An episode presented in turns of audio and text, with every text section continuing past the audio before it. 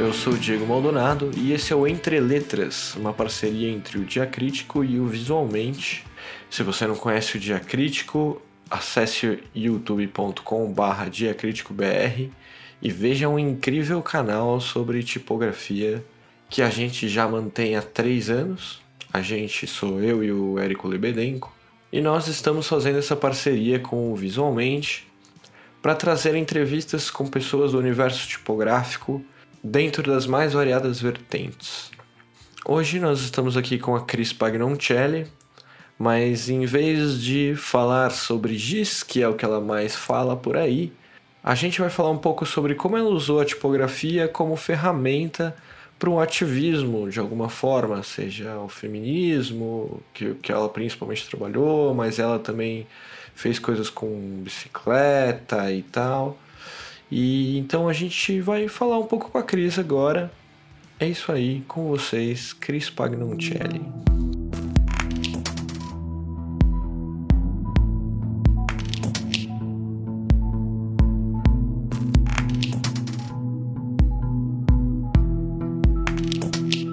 Olá, Cris, tudo bem? Tudo, e você, Diego? Tudo bem. Como que você se apresentaria em poucos segundos? Hum, é, sou designer e artista visual. Nos últimos quatro anos tenho trabalhado principalmente com lettering, bastante em giz, né? É o meu foco principal. Mas sempre gosto de explorar várias mídias e estar tá sempre fazendo novas experimentações. Não consigo ficar parada. Boa. Vamos passar então rapidamente pela sua formação, que eu acho que isso é relevante, mas aí a gente já entra direto no assunto que a gente quer falar. Então, tá. pelo que eu tenho aqui, você se formou em design gráfico pela PUC no Paraná em 2006, certo? Uhum. Aí depois você foi para a ENA, em Barcelona, entre 2009 e 2010. O uhum. que, que você estudou lá? Passado dois anos que eu me formei, eu estava sentindo a necessidade de estudar de novo, de me alimentar de coisas novas, então eu acabei escolhendo um curso em Barcelona, depois de tentar uma, uma faculdade de belas artes aqui em Curitiba, porque na verdade o meu a minha intenção era voltar a explorar algumas técnicas manuais, a, a mexer mais com, com processos feitos à mão, porque eu tinha passado já cinco anos em agência e eu já estava um pouco cansada, assim, de trabalhar tanto no computador. Mas o que, que era o curso que você fez lá? Como chamava o curso? É Ilustração Criativa e Técnicas de Comunicação Visual. Então ele mesclava um pouco design, mas tinha bastante uma pegada de belas artes. Hum, muito bem. E aí depois você foi estudar na School of Visual Arts em New York. Né, depois de dois anos, eu voltei né, de Barcelona, passei um tempo fazendo frilas aqui em Curitiba. E aí, né, já tinha sido mordida pelo bichinho do, que gosta de viajar. Mas então fui para Nova York, passei menos tempo, foi só. Era para ser três meses, acabei ficando seis, porque o visto de turista permitia. Mas eu fui para fazer um curso de verão, que era focado em visual branding. E em paralelo, eu fiz um curso de ilustração que a gente saía pela cidade desenhar é, paisagens. Foi quando eu comecei a abrir um pouco o olho para diferentes tipos de letra e intervenções na cidade. Muito bem. É, bom, a, a Cris ficou famosa pelos quatro cantos do mundo por seus trabalhos com giz. Mas hoje a gente não está aqui para falar de giz. Cris, hoje a gente está aqui para falar sobre o seu envolvimento com questões ativistas, usando o design com foco na tipografia, no lettering e tal, como ferramenta. E aí eu começo aqui com uma pergunta.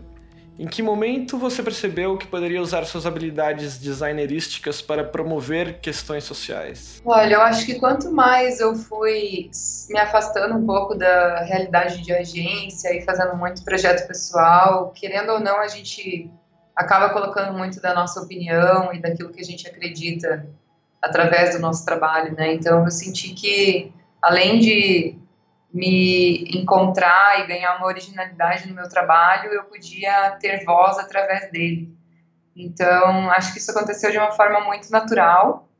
É, eu acho que também faz parte da nossa trajetória ter muita insegurança em relação ao nosso trabalho em relação a quem a gente é e a gente nunca tem certeza, né, do que é na vida. Mas a partir do momento que eu senti que eu conseguia me expressar melhor através das coisas que eu acreditava e encontrava é, uma conexão com as pessoas através disso, isso só foi me incentivando a ir além, né? Encontrar pessoas que também concordavam com aquilo que eu estava falando. Então, eu acho que nesses últimos quatro anos foi quando eu encontrei é, a liberdade de estar tá falando sobre isso no meu trabalho. Você falou que a coisa começou meio naturalmente e tal, mas quais foram os primeiros projetos que você já foi com essa cabeça? Assim, não, quero fazer isso aqui para causar algum tipo de efeito, sei lá. Cara, eu acho que eu sempre tive, assim, a necessidade de é, falar sobre algumas coisas e o momento oportuno foi quando eu participei junto com criativos da Bienal Brasileira de Design de 2015, que aconteceu em, em Floripa. A gente recebeu o convite para fazer parte de uma exposição que questionava o design para todos. E era um momento que eu estava vivendo muito uh, uma questão aqui em Curitiba que eu sempre fui ciclista e sempre fui motorista. Então, sinto que vivi os dois lados da, da situação, né? A fragilidade de quem está pedalando e o poder que você sente atrás do volante. Então, eu me via nesses dois papéis e para esse projeto em específico a gente participou de um workshop em Floripa com, com outros designers e, e pessoas que trabalharam para fazer essa exposição e o foco era mobilidade urbana, era focado num, num problema de Floripa e, eu percebi então que quando eu voltei para Curitiba, andando numa rua que eu já morava há alguns anos, que é a Canaleta, a, a Rua 7 de Setembro, é, se, se, se, o pessoal não conhece Curitiba, a gente tem um, um sistema de transporte bem característico aqui, que é, a gente não tem metrô, mas a gente tem um ônibus biarticulado, e esses ônibus, eles têm uma capacidade grande de carregar pessoas, e eles têm uma via específica, então eles andam numa velocidade X, né, e é como se fosse o nosso metrô. E aí nessa via eles implantaram então um novo conceito é, chamado via calma, que antes não tinha ciclofaixa e foi se colocado uma ciclofaixa na mesma via dos carros. Então, a partir desse momento, você tinha quatro modais funcionando no mesmo local que era o pedestre, o ciclista, o motorista e o transporte público. E, e nesse momento, é, com, com esse projeto, eu acabei tendo uma ideia maluquinha, como diz o pessoal do Criativo, sou sempre eu com as ideias é, doidinhas, aí depois a gente vai adaptando, né? Aí tava um belo dia subindo a, a, a, Via Calma e me deu um estalo. Eu falei assim, cara, por que, que a gente, como coletivo que faz intervenção urbana, não escreve no asfalto, né? Até agora a gente só fez muro, então por que não arriscar um projeto assim? E aí eles falam, não, cara, não vai rolar, muito difícil. Aí começamos a correr atrás, então, de contato na prefeitura, aí colocaram a gente em contato com o pessoal da CETRAN, e a gente tem consciência que esse projeto só rolou porque teve muito interesse do pessoal da prefeitura e da, do, do pessoal de trânsito para divulgar essa nova ideia, né? Então a gente fez um lettering de 300 metros quadrados que dizia uma cidade para todos. Então era um apoio é, e uma divulgação dessa nova, desse novo sistema. O que eu achei bem interessante porque vivendo é, no dia a dia eu senti que no começo as pessoas não entendiam muito bem os motoristas, né? Estavam de carro, andavam por cima da ciclofaixa não entendia que ali era um espaço de, de bicicleta. E hoje, depois de dois, dois anos e meio já com esse sistema, você percebe que as pessoas foram educadas na marra. Então, hoje em dia, você vê que as pessoas já respeitam aquele espaço da bicicleta. Então, para mim foi muito importante levantar essa bandeira, fazer um projeto que é, eu pudesse ajudar, de certa forma, o meio em que eu vivo e, claro, é, beneficiar a vida humana na cidade, né? Porque eu acho que a gente acaba com o carro perdendo muito essa valorização da vida, assim, você fica muito distante do, do que é importante realmente. Vai ter o link aqui para esse projeto, para quem, quem não viu ainda, né? Aqui embaixo na descrição vocês podem acessar o link para esse projeto, é bem bacana. E eu fico imaginando como foi fotografar isso depois. Deve ter sido muito louco, né? Eu só vi as fotos. É, na verdade, foi, foi um projeto bem puxado, porque a gente teve autorização para fechar a via do, do, ônibus somente da uma da manhã até as cinco da manhã. Então, a gente teve duas noites para pintar. A primeira noite a gente fez um rascunho com, com giz oleoso, e no segundo dia que a gente pintou, em cinco horas, a gente pintou esse lettering todo em branco. Mas foi realmente um desafio, assim, a gente nem sabia se ia dar certo, e no fim foi, foi super legal, a gente terminou às 5, às 5 e 20 passou o primeiro ônibus, por sorte não borrou, já estava seca a tinta, Curitiba estava não tão úmida em dezembro. e aí a gente virou a noite, acabou subindo no décimo andar de um prédio vizinho e tirou foto dali às sete da manhã, então já com a cidade funcionando, né, entendendo como que é, todo mundo, todos os modais se, se convivem, né? E aí, depois disso, ou simultâneo a isso, você foi meio que encabeçando os projetos colaborativos, assim, com outros e outras designers. Como que isso foi acontecendo, assim? Na verdade, é, eu sinto que em 2015, 2014, eu estava muito ligada a esse lance da bicicleta, que é era uma coisa é, que eu estava me envolvendo bastante na época. Então, acabei fazendo um cartaz ou outro só para divulgar ou para incentivar a semana do trânsito, né? Que as pessoas deixassem o carro em casa. Eram coisas assim que eu fazia para o meu pessoal, né? E aí, final de final de 2015, eu comecei a ter contato com umas meninas do coletivo Deixa Ela em Paz. Comecei a pesquisar um pouco mais sobre feminismo e, no fim, isso nunca ficou muito claro para mim se era algo que eu poderia defender, sabe? É até muito doido porque eu venho de uma família bastante conservadora. Nunca enxerguei as coisas da forma como eu enxergo hoje, assim, a questão do machismo e até diante de muitas situações que eu sofri na própria carreira de design, assim, sabe? Sempre conviver muito com homens na, nas agências e, e hoje eu percebo muitos abusos é, que na época para mim não eram tão gritantes. Então, a partir do momento que eu comecei a me informar um pouco mais, me envolver com outras pessoas que me trouxeram novos olhos para essa situação, eu senti que é, sim, era uma bandeira que eu poderia defender e, cara, é, é, assim, é um caminho sem volta. Eu sinto que eu sou um bebê entrando nesse mundo, começando a estudar sobre isso, sobre movimentos históricos, mas já sinto que posso fazer muita diferença ao meu redor e as, as mulheres que estão também começando e, e, querendo, assim, ter voz, né? Não só no design, mas na vida, né? Bom, Cris, você falou que você é um bebê aí né, nessa questão de ativista e tal. Você tem alguém que você se espelha e que você quer ser quando crescer? Ah, a gente sempre tem, né? Mas na verdade o que eu acho bem importante, além de pesquisar muito e ter referências intocáveis, digamos assim, é ter pessoas ao nosso lado que caminham juntos.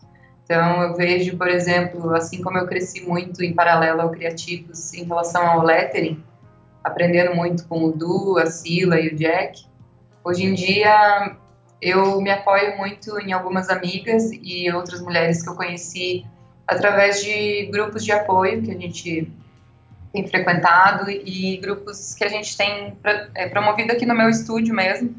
Então, toda última quinta-feira a gente se reúne aqui e se propõe a discutir é, algum seriado, seriado não, algum documentário, livro, algum artigo. É, sempre escolhemos alguma, alguma questão que está, assim, muito precisando ser discutida.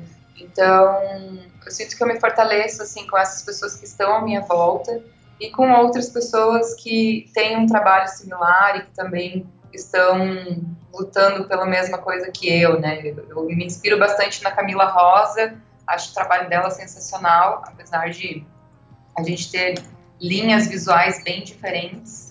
eu sempre estou acompanhando o trabalho dela, ela tem um trabalho de ilustração muito bacana, e ela trabalha um pouco de, de lettering também, um lettering bem característico dela. Mas eu acho que o, o mais legal é a variedade de coisas que ela trabalha nos projetos dela, em relação à aceitação do corpo da mulher, a lutar pelos direitos das mulheres, a, tudo é, relacionado também a muita coisa que ela acredita, não só o feminismo, mas é, veganismo.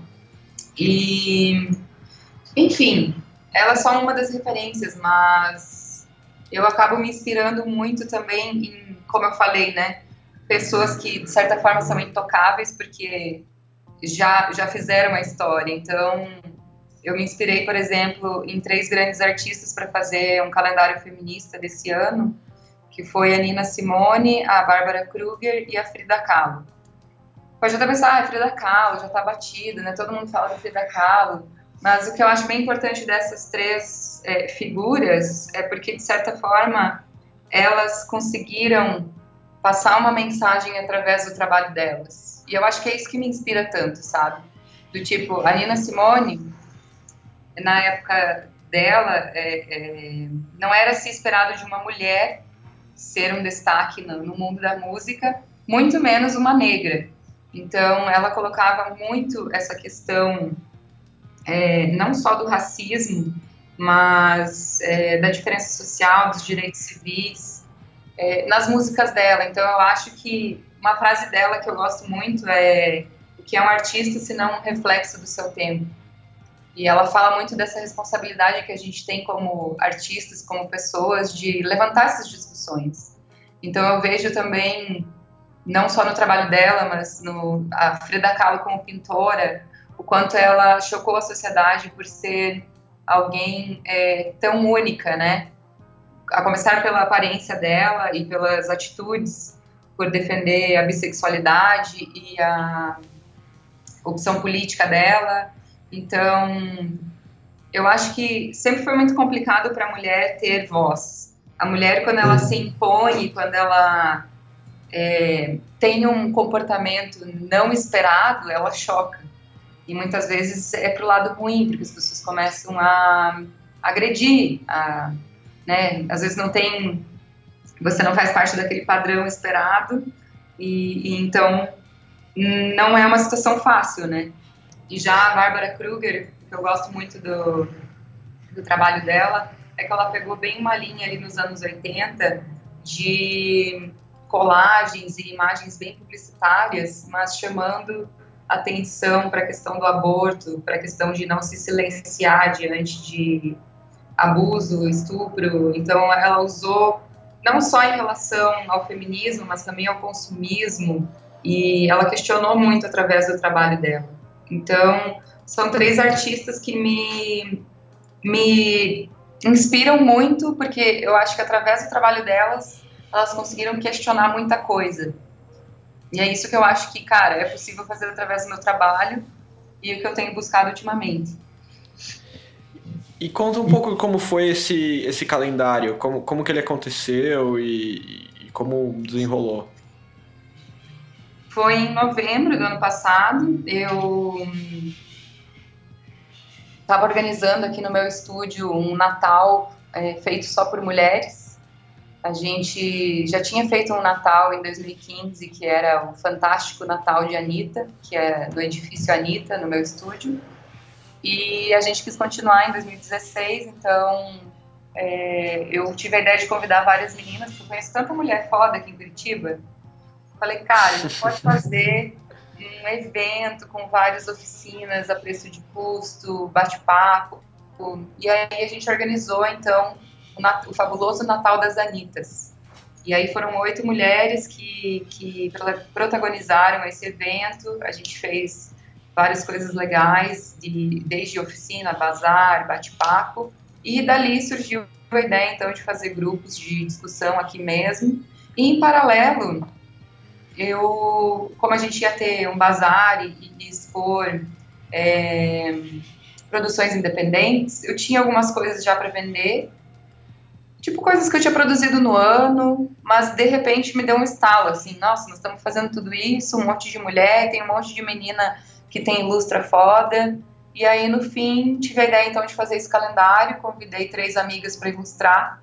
E a intenção foi mesmo fazer cada uma ilustrar três meses e colocar só frases em, em, português, né? A gente tem uma tendência, eu acho, a usar o inglês, porque a gente se inspira muito do estrangeiro, mas eu acho que a gente tem essa necessidade de falar com as pessoas aqui. Então, para esse calendário, eu escolhi esses três artistas e extraí três frases que eu transformei em lettering, é, inspirada nelas. E aí, cada uma das, das meninas convidadas foi a Camila Rosa, de novo, já citei ela, foi a Lígia Pires, aí de São Paulo, nossa amiguinha. e a Anastácia Pugacheva é uma tatuadora, uma artista novinha aqui de Curitiba, super talentosa. Então, cada uma trouxe é, a sua linguagem e as suas palavras, suas inspirações para esse calendário. E, por incrível que pareça, a gente fez, assim, muito em cima da hora e eu acho que ficou com uma qualidade incrível, assim, de... É, qualidade de criação é, direcionada mesmo para esse público, sabe? A gente teve uma aceitação super legal e foi um trabalho que eu gostei muito de fazer e que me incentivou demais a fazer mais coisas nesse sentido, sabe? Eu, o projeto que eu vi que mais estourou, assim, pelo menos na minha percepção, eu, eu acompanho o seu trabalho, né? Foi o Lute como uma Garota, camiseta. Eu, eu vi isso em todo lugar. Até outro dia eu vi uma pessoa na rua com a camiseta, eu te mandei mensagem e tal.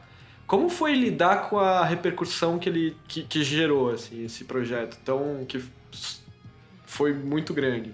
Cara, a gente nem esperava, como eu te falei, né? Depois do calendário, eu fiquei muito afim de fazer mais coisas desse tipo, de colocar a minha voz na rua, é, nos meus trabalhos. Então, com, com os encontros das meninas aqui no estúdio, a gente é, já estava querendo fazer algumas ações na rua, distribuir panfleto, colar lambe. E aí, em fevereiro, eu tive a visita de uma menina do coletivo Deixa Deixa Ela em Paz, lá do Rio, e ela me ensinou a fazer a cola de lambe-lambe, e aí a gente saiu colar uns lambes do Deixa Ela em Paz mesmo, e aprender isso com ela, e, e ter ido pra rua e colar lambe, me trouxe uma segurança e um... como é que eu posso dizer? Até um poder, assim, sabe? Tipo, caralho, tô colocando minha voz na rua, que pro Dia das Mulheres a gente decidiu fazer é, junto com a Sila Costa, a gente desenvolveu três, três é, cartazes que dizia eu paro pelas mulheres que não podem parar, eu paro pela autonomia dos nossos corpos, eu paro por igualdade salarial, e nisso a, a gente usou, acabou usando então lettering caligrafado, e em paralelo com isso, estava rolando umas experimentações em serigrafia aqui no estúdio, o Edu Wilson adora ficar experimentando com serigrafia, e veio uma amiga que queria já fazer um teste com uma linha de camisetas, e ela trouxe umas frases para a gente vestir, então, na marcha. E aí ela trouxe umas duas frases em inglês e uma em português. E aí, de novo, eu defendi né, o fato de que, como estamos no Brasil, acho bem importante a gente falar a nossa língua.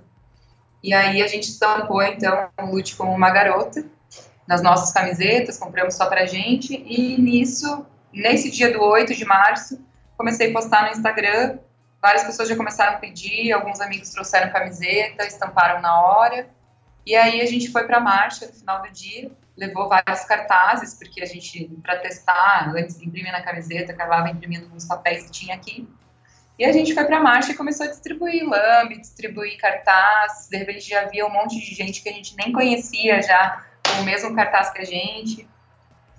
E, e a gente não esperava, não esperava mesmo essa, essa interação. E foi muito legal, então, perceber que dali a gente poderia atingir mais gente, né? E a, as pessoas começaram a pedir, então, pelo meu Instagram, para trazer camiseta ou para a gente fazer, para eles comprarem. Foi assim, como a Cacá já tinha ideia de fazer uma marca de camisetas, é, eu falei para ela, cara, se você quiser, né, manda ver, o pessoal curtiu, tá todo mundo pedindo aqui para mim, vou te colocar em contato.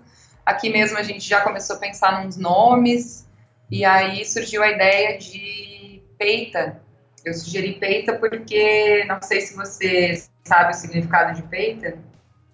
Eu ouvi no, no podcast que você fez com, no diagrama. é porque eu não sei se se fala em, em São Paulo também. Não, não se fala. Eu nunca tinha ouvido isso. Cara, aqui em Curitiba é bem gíria de rua, assim, né? Putz, que massa essa peita, quero uma peita igual a essa.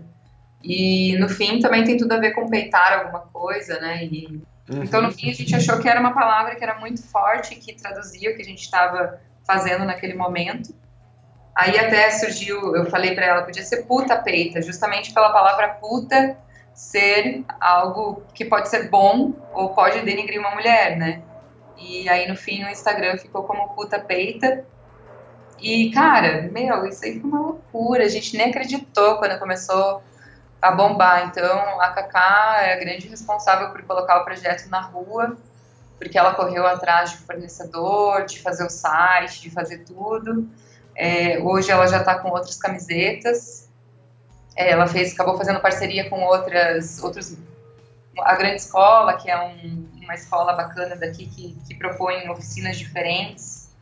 É, mas a nossa, a nossa parceria mesmo aqui no segundo andar foi a Lute como uma garota, que está uhum uma febre, meu Deus, sai na rua, eu sempre vejo alguém. é, aqui em São Paulo eu vi uma vez, mas aí, aí tá mais fácil, né? Mas eu vi uma vez e até te mandei mensagem depois. É, bem bacana, a gente fez story também, mas o que eu acho bem importante, na verdade, claro, é, as discussões que foram geradas em torno disso, né?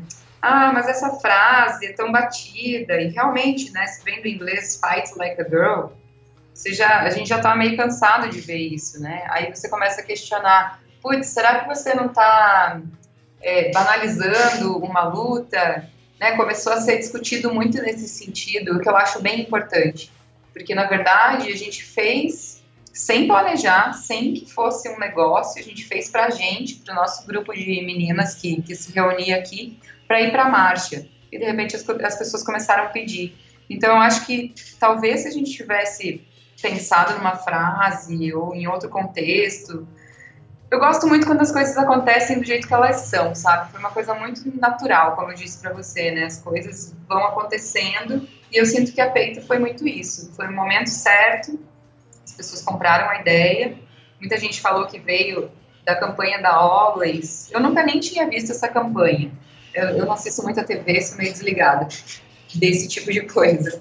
Mas é uma frase que realmente ela é muito é,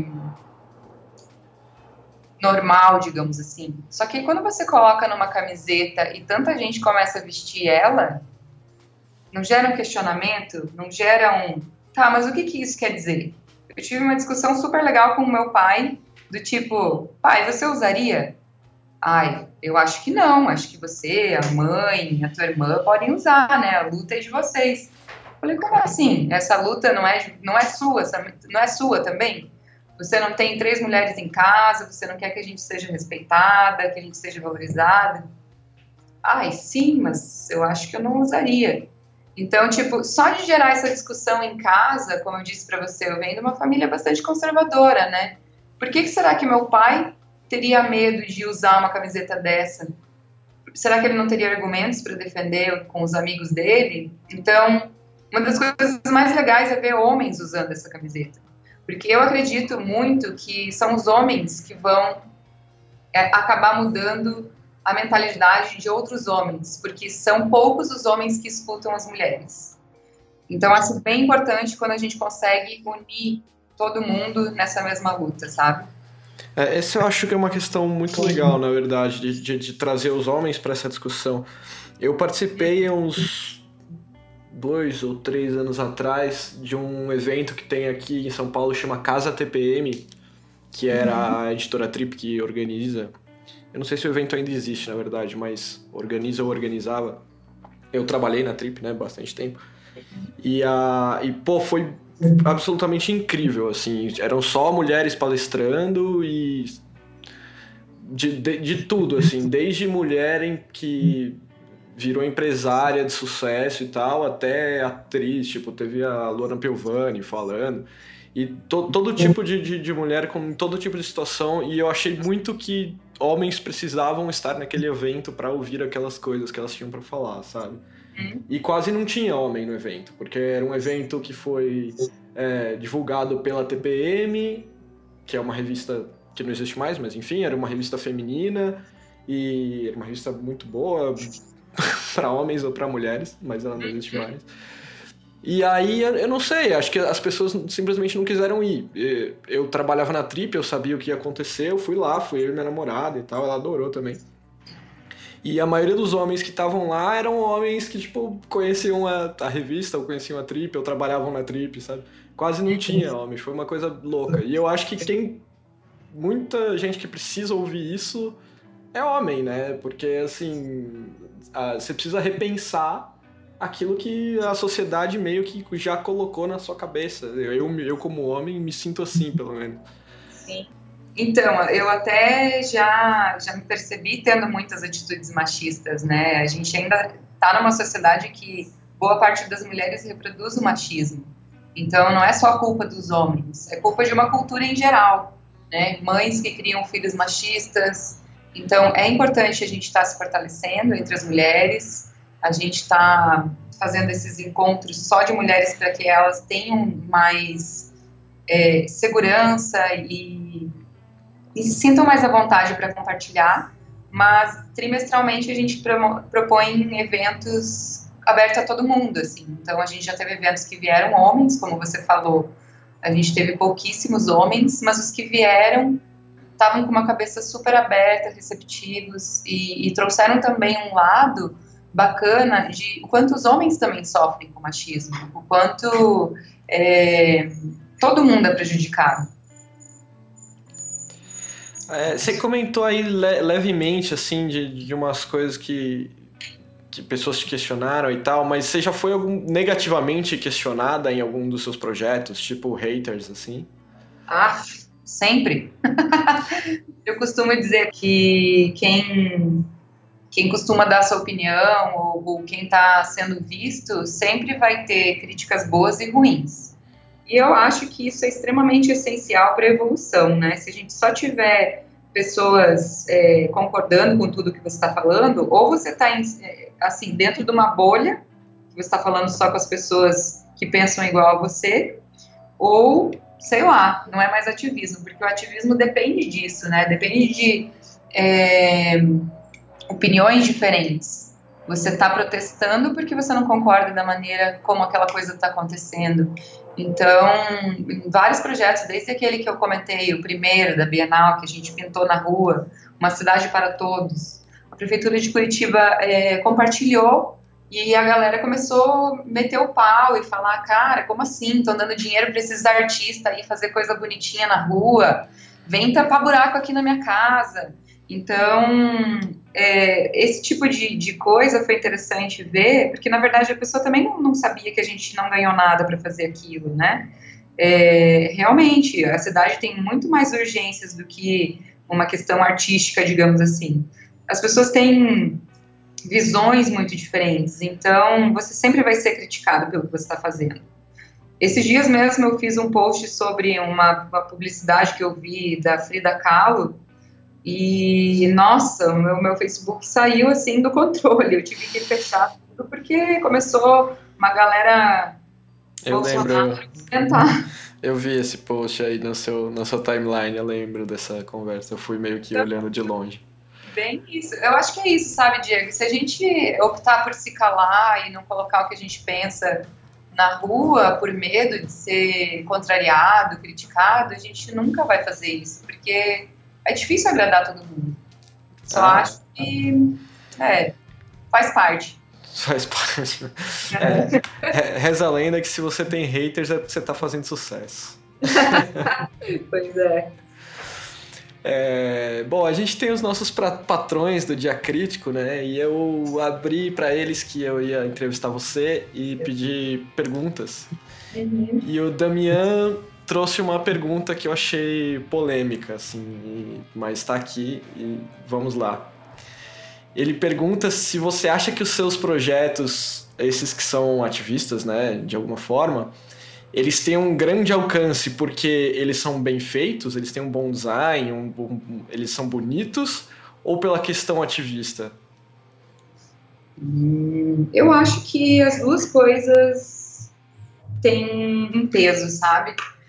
Porque eu acho que, assim, bom, eu sou designer, eu sou ilustradora, eu, eu sou muito guiada por tudo que é visual, então eu acredito que tudo que é, é bonito, tudo que é, te atrai visualmente, acaba né, gerando um desejo. Então, por exemplo, a gente entrou nessa discussão em relação à peita, porque por mais que seja um projeto super minimalista, só de tipografia numa camiseta, é uma tipografia excelente, né? Parabéns, Edu Wilson. Já foi a tipografia do Diacrítico por um bom tempo, Bomber. É, então, Depois a é... gente mudou para Pétala, mas por bastante tempo a gente usou a Bomber. Nossa, é. Então, eu acho que assim, é um design bonito, mas eu não acho que as pessoas vistam só por isso. Se a pessoa acabar vestindo só pelo design, vai chegar um momento que ela vai ser questionada, tá, mas o que, que significa essa frase aí? O que, que ela significa para você?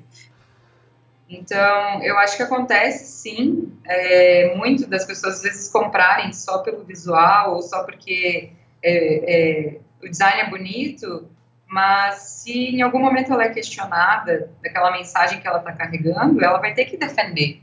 Então, minimamente, a pessoa vai ter que pensar naquilo que ela está consumindo, né? Então, acho que tem os dois lados. Acho que os dois lados são válidos. Eu, como designer, eu sinto que eu sou bastante exigente com a parte visual.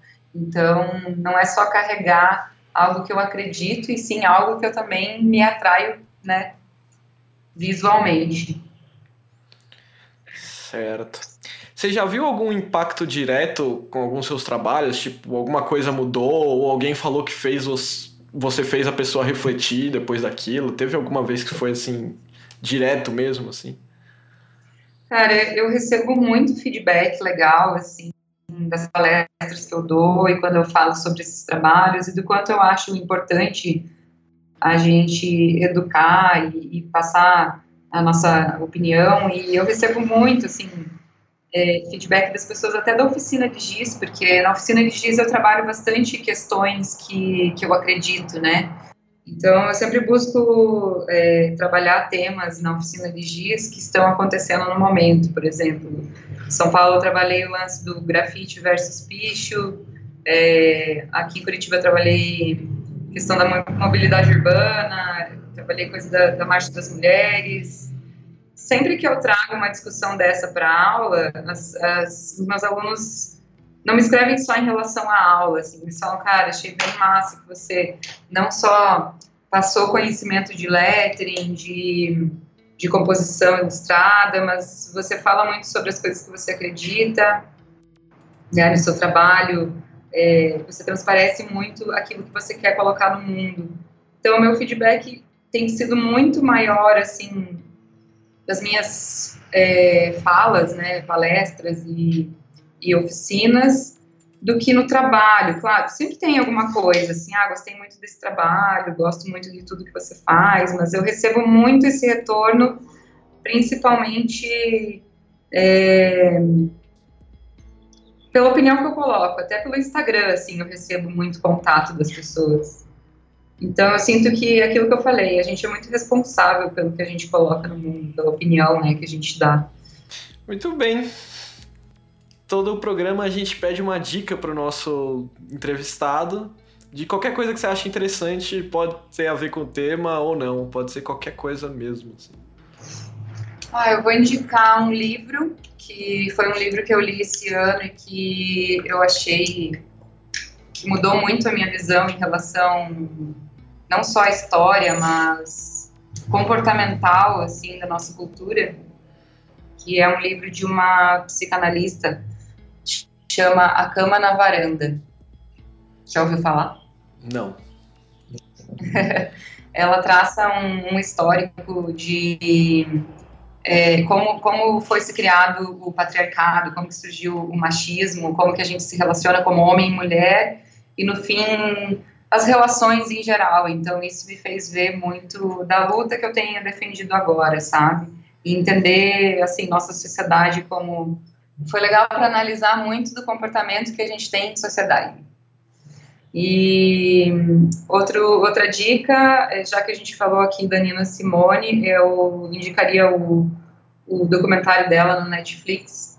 É, eu acho até que eu tenho uma visão bacana do, do trabalho da Nina como artista, como o que ela queria passar para o mundo, mas discordo um pouco da, da forma como eles expuseram o marido dela como o salvador da carreira ou o empresário, porque na verdade ele foi um cara que abusou muito emocional e sexualmente dela. Então, isso fica muito claro, ele mesmo fala no documentário que espancou ela, ela relata em diários que ele estuprou ela, sabe? Então, era uma relação muito abusiva e que eu acho que não foi tratada de uma forma justa no documentário. Então, é, mostra, mostra bastante da trajetória dela e do quanto ela colocou o que ela acreditava no trabalho dela, mas no, no mesmo documentário eu acho que eles pecaram por dar voz a um agressor, sabe? Então acho que é um documentário para ver, refletir em relação ao artista, mas também ao quanto a cultura machista está tão inclusa que a gente às vezes fica cego pra, até para isso, sabe?